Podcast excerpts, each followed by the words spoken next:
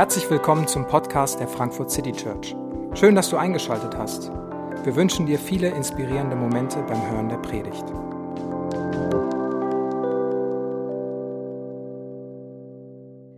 Hallo, auch einen schönen Abend von mir. Ähm, einen wunderschönen ersten Advent. Ich heiße Franziska Klein, bin 29 Jahre alt, ähm, seit fünf Jahren hier in dieser Kirche und völlig unfähig, Multitasking äh, zu managen. Deswegen habe ich zwei Assistenten gebeten, mir hier zu helfen, ähm, das aufzubauen. Ich hoffe, ihr hattet einen schönen Tag und ich freue mich, dass wir diesen Sonntagabend zusammen Gottesdienst feiern können und uns dieses Thema anschauen. Jesus beschenkt mich. Und wie Songel schon in der Hinführung gesagt hat, Geschenke, die lösen bei euch sehr wahrscheinlich was Unterschiedliches aus. Vielleicht ähm, kaufst du voll gern Geschenke, bekommst gern Geschenke, vielleicht bedeutet es für, für dich voll den Stress oder dir sind Geschenke vielleicht auch gar nicht so wichtig. Äh, Geschenke sind eine meiner Top-Liebessprachen. Ich habe ein bisschen gebraucht, mir das selber einzugestehen, weil es klingt so materialistisch. Ne? Ich mag voll gern Geschenke. Und äh, ich gehöre leider zu den Menschen, die im Dezember geboren wurden. Bedeutet, ähm, bei mir fassen oft Leute äh, Geburtstag und Weihnachtsgeschenk zusammen äh, und sagen, ja, das äh, gehört zusammen. Und ich beneide die Leute, die im Juni Geburtstag haben, weil die kriegen irgendwie gefühlt doppelt so viel. Ähm, mir bedeuten Geschenke deshalb was, weil das, da kommt Liebe bei mir an, wenn sich eine Person überlegt, hey, wie könnte ich der Franzi eine Freude machen, sich was überlegt. Das ist dann irgendwie auch unabhängig vom Wert, sondern die Geste zählt da. Ähm, eine Person hat sich überlegt, hey, wie, wie mache ich dir eine Freude? Das bedeutet mir etwas. Vielleicht denkst du ja, bin ich so ein Geschenketyp? Aber wenn ich dich frage, ähm, was, was würdest du sagen, sind Eigenschaften eines perfekten Geschenkes? Wann ist ein Geschenk für dich perfekt? Welche Eigenschaften braucht dieses perfekte Geschenk? Und da habe ich mir so ein bisschen überlegt, ähm, damit ein Geschenk perfekt ist, dass es so wirklich ein Geschenk ist, über das ich mich freue, braucht es folgende Eigenschaften. Das perfekte Geschenk braucht einen guten und selbstlosen Geber. Weil wenn das nicht gegeben ist, dann werde ich immer misstrauisch bleiben, hat die Person mich wirklich beschenken wollen oder hängt da irgendwie noch was Kleingedrucktes dran oder äh, eine Bedingung oder vielleicht sogar eine Manipulation. Ich habe zum Beispiel diesen Armreif von meinen Geschwistern geschenkt bekommen vor zwei Jahren ähm, und den würde ich einfach mal unterstellen, die lieben mich, ich bin ihre Schwester, die wollten mich wirklich einfach beschenken mit diesem Armreif. Den haben sie ähm, mir geschenkt aus selbstloser Erwartung, dass ich sie auch beschenke. Das, die, die, zweite äh, Bedingung für ein perfektes Geschenk ist, dass äh, eine Person mich kennt und weiß, was sind meine Bedürfnisse. Sonst ist es vielleicht wirklich nur gut gemeint. Also der, dieser Armreif, der entspricht meinem Geschmack. Ich habe ihn aber selber ausgesucht. Also ich musste meinen Geschwistern wirklich sagen, hey, äh, ich wünsche mir das, ich habe mir das auch selber bestellt. Aber genau. Und eine dritte Sache ist, das perfekte Geschenk verliert nicht an Wert. Okay, ich halte den hoffentlich mein Leben lang, dann habe ich den für mein Leben lang. Aber wenn ein Geschenk eher wie so ein Feuerwerk ist, ähm, dann wer denkt schon am 2. Januar noch über das Silvesterfeuerwerk nach? Das ist zwar cool, kann auch voll selbstlos äh, gestellt worden sein, kann ähm, voll deinen Bedürfnissen und Wünschen entsprechen und dann ist es aber irgendwie verpufft. Also wenn eine dieser Komponenten irgendwie fehlt, dann ist es schon eigentlich nicht mehr das perfekte Geschenk oder vielleicht gar kein Geschenk ähm, an sich. Und an Weihnachten feiern wir, dass ähm, Jesus in diese Welt gekommen ist und Gott uns mit Jesus beschenkt. Und als Christen glauben wir, dass Jesus eigentlich das Vorbild für alle Geschenke ist und dass wir uns gegenseitig beschenken, weil Gott uns beschenkt hat. Und ich möchte mit euch zusammen so ein bisschen diesen zwei Gedanken nachspüren, was es bedeutet, dass Gott uns mit Jesus beschenkt, uns reich beschenkt, uns in Jesus das perfekte Geschenk macht und was es bedeuten kann, dass es uns zum Vorbild für Schenken geworden ist. Ja, ich habe Theologie, nicht Kunst studiert, aber ich hoffe, es ist klar, das sind Geschenke, keine quadratischen Osterhasen. Und ich fange hiermit an, dass Jesus das perfekte Geschenk ist. Jesus ist das perfekte Geschenk, mit dem Gott uns reich beschenkt hat. Und wir dürfen beschenken. Und in welchem Zusammenhang steht das? In Römer 8, Vers 32, der Vers, der für die Predigt heute ist, ähm, heißt es, er hat ja nicht einmal seinen eigenen Sohn verschont, sondern hat ihn für uns alle dahingegeben. Er hat ja nicht einmal seinen eigenen Sohn verschont, sondern hat ihn für uns alle dahingegeben. Ich möchte an diesen, an den Kategorien, die ich gerade aufgezählt habe, was das perfekte Geschenk ist, ähm, zeigen, euch mit hineinnehmen, warum ich glaube, dass Gott uns in Jesus wirklich ein perfektes Geschenk gemacht hat. Erstens ist Jesus das perfekte Geschenk, weil es komplett aus der selbstlosen Liebe Gottes motiviert ist. Die Bibel sagt uns, dass Gott Liebe ist und dass als Jesus auf die Welt kommt, er allein dich im Blick hatte und sagt, ich möchte den Menschen zeigen, wie sehr ich sie liebe und deshalb gebe ich mich selbst hin. Jesus entscheidet sich dafür, seinen, seinen Vater, die Ewigkeit, die Herrlichkeit zu verlassen, um in diese Welt zu treten und dir zu, dir zu sagen, ich liebe dich. Ich liebe dich völlig selbstlos. Ich denke da nicht an mich. Ich habe da keine Bedingung dran, geh dran gehängt. Da gibt es kein Kleingedrucktes. Du bist geliebt. Dich mache ich zu meinem Kind. Dir gehört alles, was in meinem Reichtum an Liebe vorhanden ist. Die perfekte Liebe Gottes, die sich selbstlos offenbart, das ist Liebesbeweis Gottes.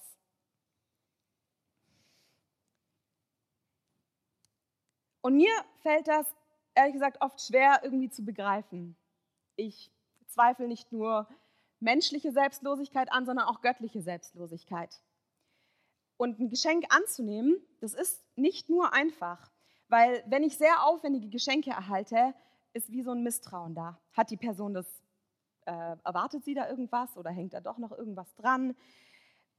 Und gegenüber Gott merke ich, Gott gibt seine perfekte Liebe und ich unterstelle eigentlich Gott so ein bisschen Kalkül.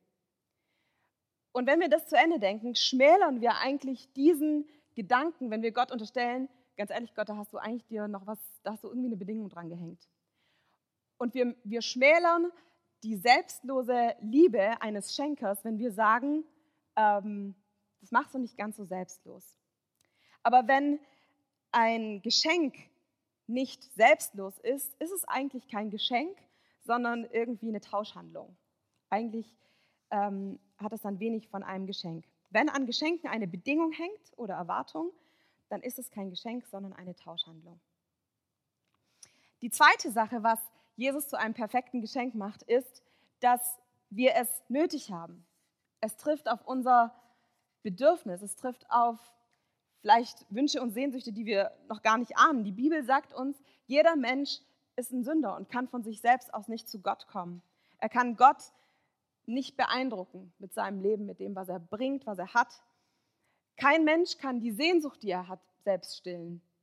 Nach was du dich sehnst in deinem tiefsten Inneren, nach, nach Liebe, nach Annahme, ähm, nach gesehen werden, das kannst du dir eigentlich nicht selber geben. Du kannst es dir nicht selber geben. Und so sehr wir vielleicht auch mit unserem Verhalten versuchen, Gott zu beeindrucken, ähm, wir kann, können in diesem Weg, äh, auf diesem Weg unsere Bedürfnisse und Sehnsüchte nicht, stellen, nicht stillen. Und Gott sieht das und sagt, ich schaffe einen Weg zu deiner Rettung. Ich schaffe etwas, was dich erfüllen kann, was dir Halt und Heil geben kann. Mir gerät es manchmal aus dem Blick, dass Gottes Geschenk, oh, hier stehen, unsere Not. Mir gerät manchmal aus dem Blick, dass Christentum nicht einfach eine Lifestyle-Option ist. Also kannst du an Jesus glauben oder an irgendwas anderes, sondern es ist, eine, es ist die Antwort Gottes auf unser Verlorensein, auf meine Not, meine Identitätskrise, auf mein wirklich weg von Gott sein. Gott möchte damit ein Bedürfnis oder stillt damit ein Bedürfnis. Ich habe Anfang des Jahres ging mein, ging mein Laptop kaputt. Ich habe mir überlegt, äh, was mache ich? Ich habe gar kein Geld, einen neuen zu kaufen. Und meine Eltern haben das mitbekommen und haben gesagt, hey, wir schenken dir einfach den Laptop, einfach weil du es brauchst. Und ich dachte, oh, schon wieder, ich bin fast 30, kann ich nicht, auch ohne meine Eltern. Ähm, und eigentlich ist es ganz simpel. Ich konnte mir etwas nicht leisten, meine Eltern konnten sich es leisten, haben gesagt, Franzi, wir schenken dir das, du brauchst es. Und genauso ist es eigentlich mit Gott. Wir können etwas selber nicht herstellen, wir können unsere eigene Rettung nicht herstellen und Gott bietet sie uns an und wir denken, hä, muss das echt sein? ähm, kann, also brauche ich das? Warum fällt es uns so schwer, eigentlich gegenüber Gott einzugestehen, dass Gott uns wirklich was gibt, was wir selber nicht herstellen können? Und auch da schmälern wir eigentlich diesen, dieses Geschenk, diesen Geschenkgedanken Jesus wieder, weil wir denken, ähm, ganz ehrlich, eigentlich brauche ich dich nicht. Eigentlich kann ich auch ohne dich. Ähm, wir wollen gern eigentlich uns das selber geben können, was wir wirklich brauchen. Und Geschenke anzunehmen, die ich brauche, aber mir nicht selber geben kann, die setzt mich irgendwie auch in eine demütige Position. Jemand anderes gibt mir etwas, was ich mir selber nicht geben kann. Und der dritte Punkt, warum Jesus das perfekte Geschenk ist, ist, weil es wertvoll bleibt. Oder ewig, ewig wertvoll. Jesus ist das perfekte Geschenk, weil es ewig wertvoll ist, weil es an Wert nicht verliert.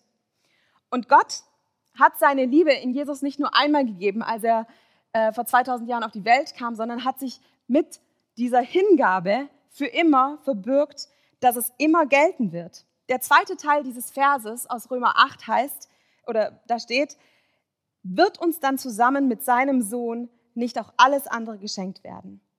Gott hat uns Jesus hingegeben und wie sollte er, wenn er schon das perfekte Geschenk gegeben hat, nicht auch alles andere mit ihm schenken? Er wird uns alles damit schenken und das hat die klare Zukunftsrichtung. Es hat etwas, das Gott sagt, es ist keine ein, einmalige Sache, es ist nicht ein Geschenk, das du auspackst und dann in der Ecke verstaubt, sondern etwas, was jeden Tag gilt. Schon immer gegolten hat, heute gilt und gelten wird. Es ist mehr wie so eine äh, ewig währende Dauerkarte für deinen Lieblingsverein, was nicht verfällt. Es wird alles geschenkt werden mit Jesus. Und Paulus formuliert, alles andere wird geschenkt werden. Wenn Jesus das perfekte Geschenk ist, dann gibt es für Paulus Logik gar nichts Größeres, was, was nicht drunter fallen könnte. Paulus äh, formuliert es so ganz allgemein, aber man könnte einfach alles, was er so im Neuen Testament beschreibt an guten Dingen, die Gott geben kann und schenken kann, könnte man einfach drunter fassen. Freude, Liebe, Güte, Schönheit, Gnade, Freundlichkeit, Frieden. Äh, ja, ganz viel mehr. ähm, aber auch Gaben, die er jedem von uns gegeben hat, Kapazitäten und Ressourcen. All das fällt so drunter, wenn Gott sagt, hey, ich gebe euch mich selbst und damit allen Reichtum, der bei mir vorhanden ist. Und Gott ist da überhaupt nicht geizig, sondern bei ihm ist alles in einer ganz großen Fülle vorhanden. Und ich sage dir ganz ehrlich, dass ich das manchmal gar nicht check. Ich check manchmal nicht, wie groß dieses Geschenk ist und ich check auch manchmal nicht, wie das jetzt in was einem Verhältnis äh, das hier stehen soll. Also wie hängt das jetzt zusammen? Da habe ich mir überlegt, was ist das Krasseste, was mir jemand schenken könnte? Und dann kam ich auf ein Schloss. Weil irgendwie so, oder eine Insel. Aber bleiben wir mal bei dem Schloss. Wenn mir jetzt jemand ein Schloss schenken würde, und das ist so das Krasseste, was ich irgendwie materialistisch denken kann, ähm, und dann trifft es so auf mein knausiges Bild von Gott. Gott schenkt mir ein Schloss und sagt dir, hey, das ist, gehört alles dir. Und dann denke ich, gehört die Kücheneinrichtung auch dazu. Oder die Vorhänge. Also wirklich, ist das jetzt alles mit drin. Das ist vielleicht nicht so ein brillanter Vergleich, aber es zeigt mir selbst auf, ich kriege von Gott das Krasseste und dann bezweifle ich, ob die, der Gartenzaun dazu gehört. So. Eigentlich voll dumm. Aber sind wir nicht manchmal als Menschen so, dass wir doch Gott irgendwie knauserig denken? Er, er will uns bestimmt irgendwas vorenthalten. Gott ist nicht knauserig, er ist großzügig und verbirgt das in dem Geschenk, dass er sagt, ich mache euch das perfekte Geschenk und alles andere ist eigentlich Zusatz und hängt da dran. Gott spricht uns zu, dass er sagt, du brauchst bei mir nie zu denken, dass irgendetwas ausgeht, dass du zu kurz kommst, dass du leer ausgehst. Du bist reich beschenkt, weil der großzügigste Gott dir alles gegeben hat, was du für immer brauchst. Und Weihnachten und die Adventszeit, die lädt uns ein, darüber neu zu staunen. Neu darüber zu staunen, dass uns in Christus alles geschenkt ist, was wir brauchen. Und es lädt uns ein, Dankbarkeit zu kultivieren. Und für mich ist es für die Adventszeit immer wieder ein wertvoller Reminder, so zu sagen, wir richten unseren Blick so schnell darauf, was wir nicht haben, was für Erwartungshaltung hinter Geschenken steht. Aber wir können uns auch ganz bewusst dazu entscheiden, darauf zu blicken, was hat uns Gott in Weihnachten eigentlich geschenkt. Er hat uns sich selbst geschenkt, er hat uns Jesus geschenkt. Und ich möchte euch da herausfordern, für die Adventszeit einfach mal morgens in den Tag zu starten, Gott dafür zu danken, was ihr habt, was ihr von ihm bekommen habt. An, dass er euch Jesus selbst schenkt, dass er euch ganz viele unterschiedliche Dinge geschenkt hat. Und Dankbarkeit, die führt zu Freude. Und Freude ist etwas, was Gott uns immer schenken kann, egal wie unsere emotionale Ausgangslage ist.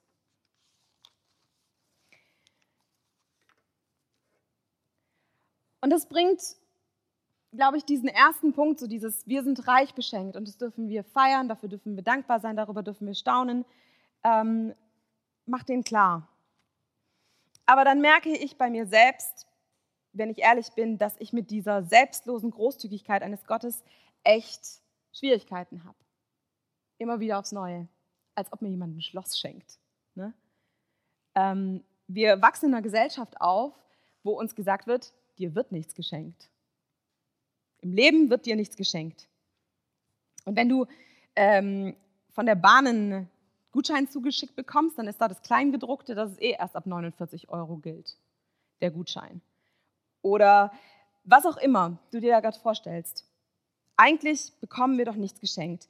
Und Geschenke annehmen fällt uns auch deshalb nicht leicht, weil eben oft da eine Erwartung dranhängt oder wir uns verantwortlich fühlen, auf ein Geschenk reagieren zu müssen. Oder dass eben mit einem Geschenk auch Bedingungen kommen. Und da haben wir irgendwie so ein Dilemma. Auf der einen Seite habe ich gesagt, ein Geschenk ist nur dann ein Geschenk, ein wirkliches Geschenk, wenn keine Bedingung dranhängt. Und dann fühle ich mich oft so gegenüber Gott, okay, Gott hat mir das Krasseste gegeben, was er hat. Da hängt doch, da gibt es auch einen Haken. So, du bekommst Jesus, ne? Und dann musst du aber Gutes tun. Du musst in die Kirche gehen, dich in der Gesellschaft einsetzen, ein guter Mensch sein. Oder wir fühlen uns ein bisschen schlecht und haben irgendwie ständig so ein schlechtes Gewissen, ähm, weil wir so ein großes Geschenk bekommen haben. So. so, Gott hat dir alles gegeben, was tust du für Gott? Und vielleicht zwischen diesem schlechten Gewissen, unserer Anstrengung, was zurückzugeben, da erlebe ich Menschen, die diese Freude über dieses krasse Geschenk Gottes komplett verloren haben. Die nicht mehr darüber staunen können, wie reich beschenkt sie sind, weil sie davon erdrückt werden, was da für eine Last dran hängt.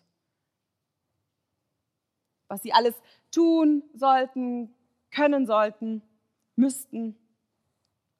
Ich erlebe auch Menschen, die die tun ganz, ganz viel, ganz, ganz viel Gutes, setzen sich super viel ein ähm, und haben das hier komplett vergessen. So, ja, reich beschenkt, es war vielleicht irgendwann mal in meiner Vergangenheit, habe ich verstanden, dass Gott mich liebt, aber irgendwie spüre ich das gar nicht.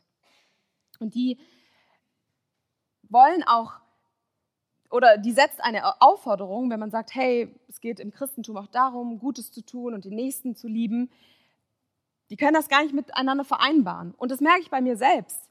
Wie passt es zusammen, dass ich komplett reich beschenkt bin und das ein bedingungsloses Geschenk sein soll und die Aufforderung, ähm, den Nächsten zu lieben, selber zum Schenkenden zu werden? Wie können wir persönlich einen Weg finden, als einzelne Person, als, als Kirche, dieses reich beschenkt, diese Freude über dieses reich beschenkt sein zu haben und gleichzeitig darüber zu sprechen, Verantwortung zu übernehmen, und selber Geschenke weiterzugeben. Und ich glaube, dass ein Schlüssel sein kann, ähm, wenn wir uns die Geschenke Gottes, wenn wir ihre Dynamik und ihre Qualität angucken. an diesen Geschenken kann eigentlich, an diesen Geschenken kann nicht wirklich eine Bedingung dranhängen. Weil alles, selbst dein größtes Geschenk, dein größtes Opfer, ähm, deine krasseste Tat, kommt überhaupt nicht in diese Kategorien, die Gott hier aufmacht. Wenn Gott sich selbst gibt, dann ist alles, was du geben kannst, ähm, eigentlich damit nicht aufzuwerten. Da klafft eine Lücke. Und ich glaube, viele, viele religiöse Menschen versuchen aber genau das. In aller Anstrengung, das zu tun, um einem Gott in seiner Gerechtigkeit und Heiligkeit irgendwie zu gefallen. Aber das ist, glaube ich, nicht das, wie Gott das sieht. Weil neben dem großen Geschenk Jesus gibt uns Gott so viel. Und wenn wir uns diese Dynamik hier ansehen, dann fällt mir was auf. Alle Geschenke Gottes sind etwas, was wächst, was nicht in Boxen zu packen ist, was sich vermehrt, wenn es investiert wird und was deine eigenen Kapazitäten, das alles horten zu wollen, komplett sprengt. Das ist wie Hefeteig. Ich habe neulich Hefeteig für so 30, 40 Personen machen wollen, für Stockbrot und habe das in den Kühlschrank gestellt. Kam wieder, komplettes unteres Fach voller Hefeteig, ähm, weil der so krass aufgegangen ist. Okay, ich habe ihn zerteilt, in zwei Schüsseln verteilt und nochmal in den Kühlschrank gestellt. Und dann waren halt zwei Fächer voll. Und noch, mein, und noch der Küchentisch bei uns am, am, an der Hochschule. Voll eklig, voll die Sauerei. Ähm, aber es verdeutlicht mir so, Geschenke Gottes sind, haben so eine Hefeteigdynamik. Die wachsen, die wollen weitergegeben werden, die sprengen deine Kategorien eigentlich von Schenken. Gute, Gottes Geschenke sind nicht zum Horten gedacht, weil sie sich vermehren, wenn wir sie weitergeben. Wenn wir Freude beim anderen hervorbringen, vermehrt es nicht nur unsere Freude, sondern auch die des anderen. Und wenn ihr selber mal was geschenkt habt, was voll ins Schwarze traf bei dem anderen und der sich gefreut hat, vermehrt es deine Freude. Da, wo wir als Friedensstifter in dieser Welt wirken, vermehrt sich Friede. Dort, wo wir Gnade weitergeben und gütig und barmherzig handeln, da entsteht Gutes und da entsteht das, was von Gott kommt, weil er es schafft. Dort, wo wir freundlich sind, dort, wo wir das alles einsetzen, was in Gottes krassem Reichtum vorhanden ist, da geht etwas auf, da passiert etwas. Gottes Geschenke sind nicht zum Horten gedacht, weil dafür sind sie viel zu krass. Sie sprengen deine Kapazitäten, sie behalten zu wollen. Wenn du eine Kerze wärst, dann wird dein Gesicht, dein Gesicht, dein, dein Licht nicht kleiner, wenn du eine andere Kerze anzündest. Dein Gesicht, Tommy. Sondern Licht vermehrt sich. Wenn du eine andere Kerze anzündest, entsteht mehr Licht. In einem Text in, äh, in der Bibel wird diese Dynamik dieser Geschenke Gottes, finde ich, gut ausgedrückt. In Epheser 3, die Verse 17 bis 20, heißt es folgendes. Paulus schreibt, es ist mein Gebet, dass Christus aufgrund des Glaubens in euren Herzen wohnt und dass euer Leben in der Liebe verwurzelt und auf das Fundament der Liebe gegründet ist. Dieser Vers 17, der macht nochmal diese Kategorie ganz deutlich so. Ihr müsst das erstmal ergreifen, die Liebe Gottes und in ihr verwurzelt sein. Das ist ein stetiger Ausgangspunkt, dieses reich beschenkt sein. Und dann heißt es weiter, das wird euch dazu befähigen, zusammen mit allen anderen, die zu Gottes heiligen Volk gehören, die Liebe Christi in all ihren Dimensionen zu erfassen, in ihrer Hefeteigdynamik, in ihrer Breite, in ihrer Länge, in ihrer Höhe und in ihrer Tiefe. Ja, ich bete darum, dass ihr seine Liebe versteht, die doch weit über alles Verstehen hinausreicht und dass ihr auf diese Weise mehr und mehr mit der ganzen Fülle des Lebens erfüllt werdet, das bei Gott zu finden ist. Mehr und mehr mit der ganzen Fülle des Lebens erfüllt werdet, das bei Gott zu finden ist. Ihm, der mit seiner unerschöpflichen Kraft in uns am Werk ist und unendlich viel mehr zu tun vermag, als wir erbitten oder begreifen können. Das ist, wie Gott schenkt. Und das ist, wie Gott seine Gaben zum Aufblühen bringen will. Dieses Mehr und Mehr, diese ganze Fülle des Lebens, diese Dynamik, die er in seine Geschenke investiert hat. Gottes Logik scheint nie zu sein, du musst das hier tun, weil ich dir das hier gegeben, hat, gegeben habe. Wir brauchen absolut gar keine Angst zu haben, dass das hier irgendwie in einem Verhältnis dazu stehen sollte, weil das viel zu groß ist. Wir brauchen keine Angst haben, zu kurz zu kommen, weil bei diesen ganzen Dingen gibt es gar keine Knappheit bei Gott. Ganz im Gegenteil, je mehr wir das investieren, wächst das. Und Gott hat uns mit ganz unterschiedlichen Dingen, Dingen beschenkt. Ich habe andere Gaben als du, andere Kapazitäten und Ressourcen. In mir wirkt Freude und Liebe und Güte und Gnade anders als bei dir. Und das Krasse eigentlich an dieser Dynamik ist, dass Gott uns einlädt, seine eigene Erfahrung zu machen. Und zwar die Erfahrung eines großzügig, großzügig Schenkenden. Wenn ich dir das gebe, was vielleicht auf deine Not und dein Bedürfnis trifft, und du mir das gibst, was auf meine Not und mein Bedürfnis trifft, dann erleben wir, dass wir selber die Erfahrung machen, zu beschenken und Schenkenden zu werden, weil wir das einander geben, was Gott uns zur Verfügung gestellt hat. Zum Schenkenden zu werden ist eine Erfahrung, die Gott uns nicht vorenthalten möchte. Und wenn wir nochmal in diesem Bild des Schlosses bleiben, du hast einfach ein Schloss bekommen, ne? völlig bedingungslos und alles gehört dazu, was in dem Schloss ist. Und Gott sagt nicht, okay, das Kleingedruckte ist, dass du das jetzt für ähm, das und das machst. Aber das, das eigene Erkennen, wow, ich habe hier ein Schloss. Was kann ich mit diesem Schloss eigentlich alles machen? Was kann ich da erleben, wenn ich diese Freude und diesen Reichtum, den ich habe, teile? Ja, du kannst auch einfach in deinem Schloss alleine sitzen. Aber du kannst vielleicht auch Menschen hinein einladen und mit ihnen gemeinsam noch mehr erleben, als du gedacht hast.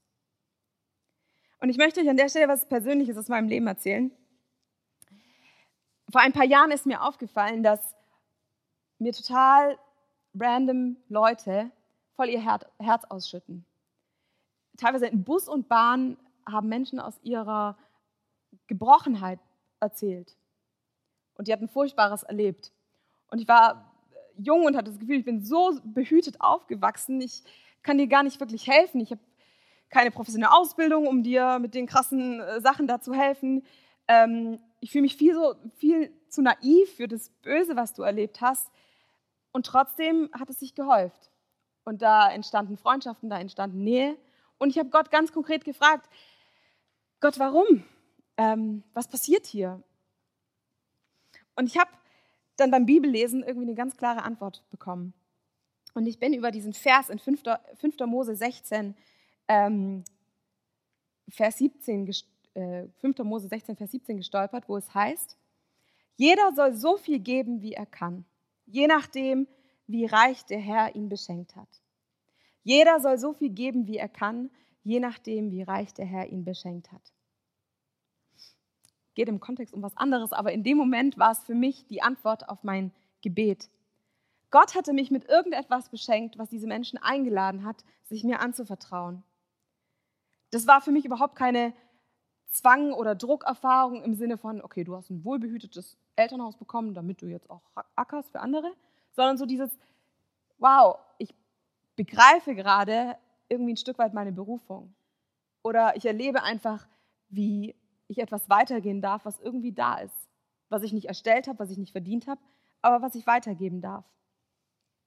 Und das sprengt unsere kleinen Kategorien von, okay, ich muss erstmal das machen, dann mache ich das oder Gott hat mir das gegeben damit, sondern es entstehen zwei Dimensionen, die untrennbar verbunden sind.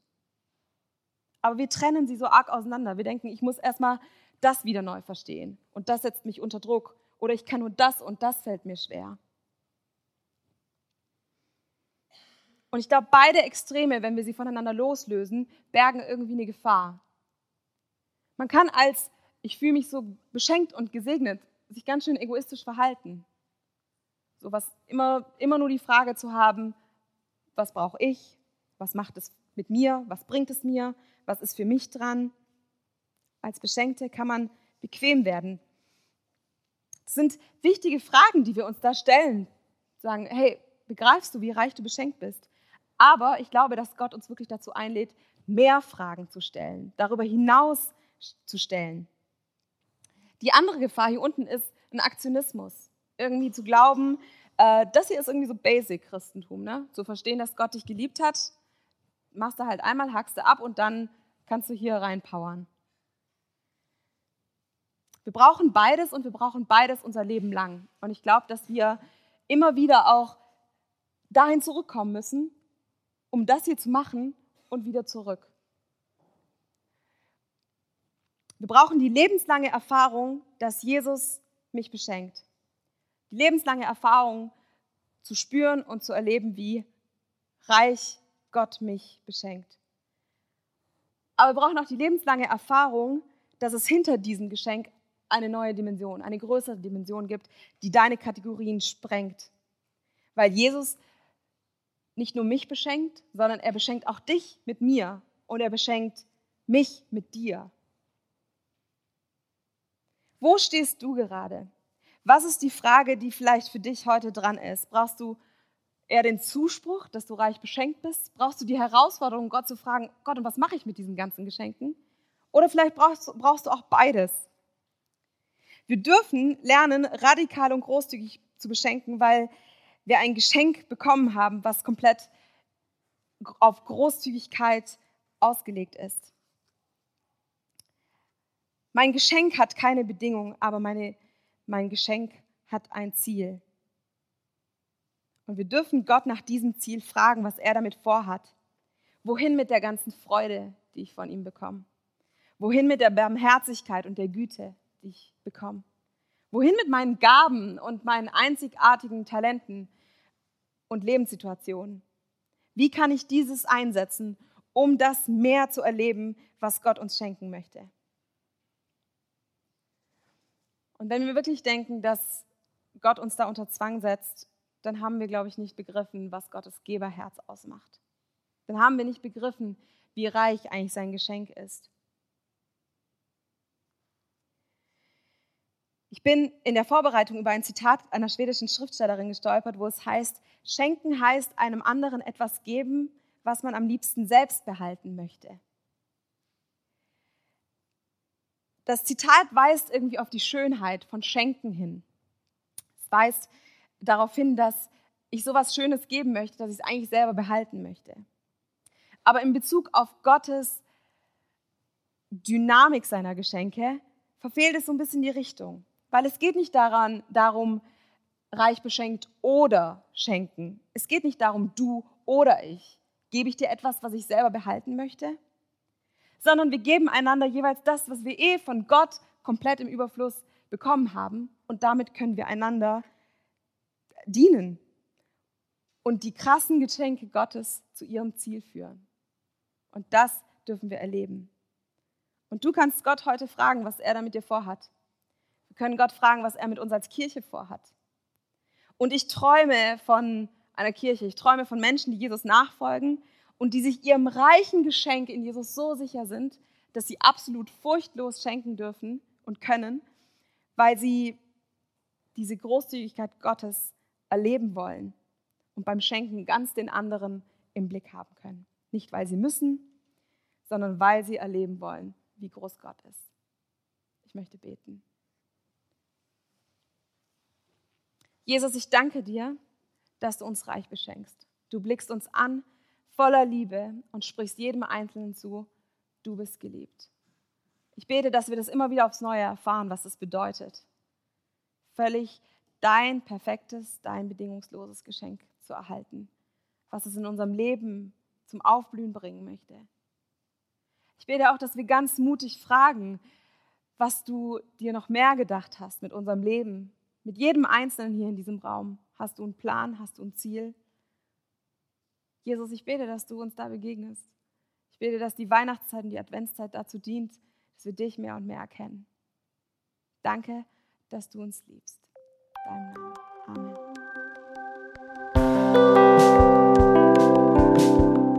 Wir hoffen, die Predigt hat dich inspiriert.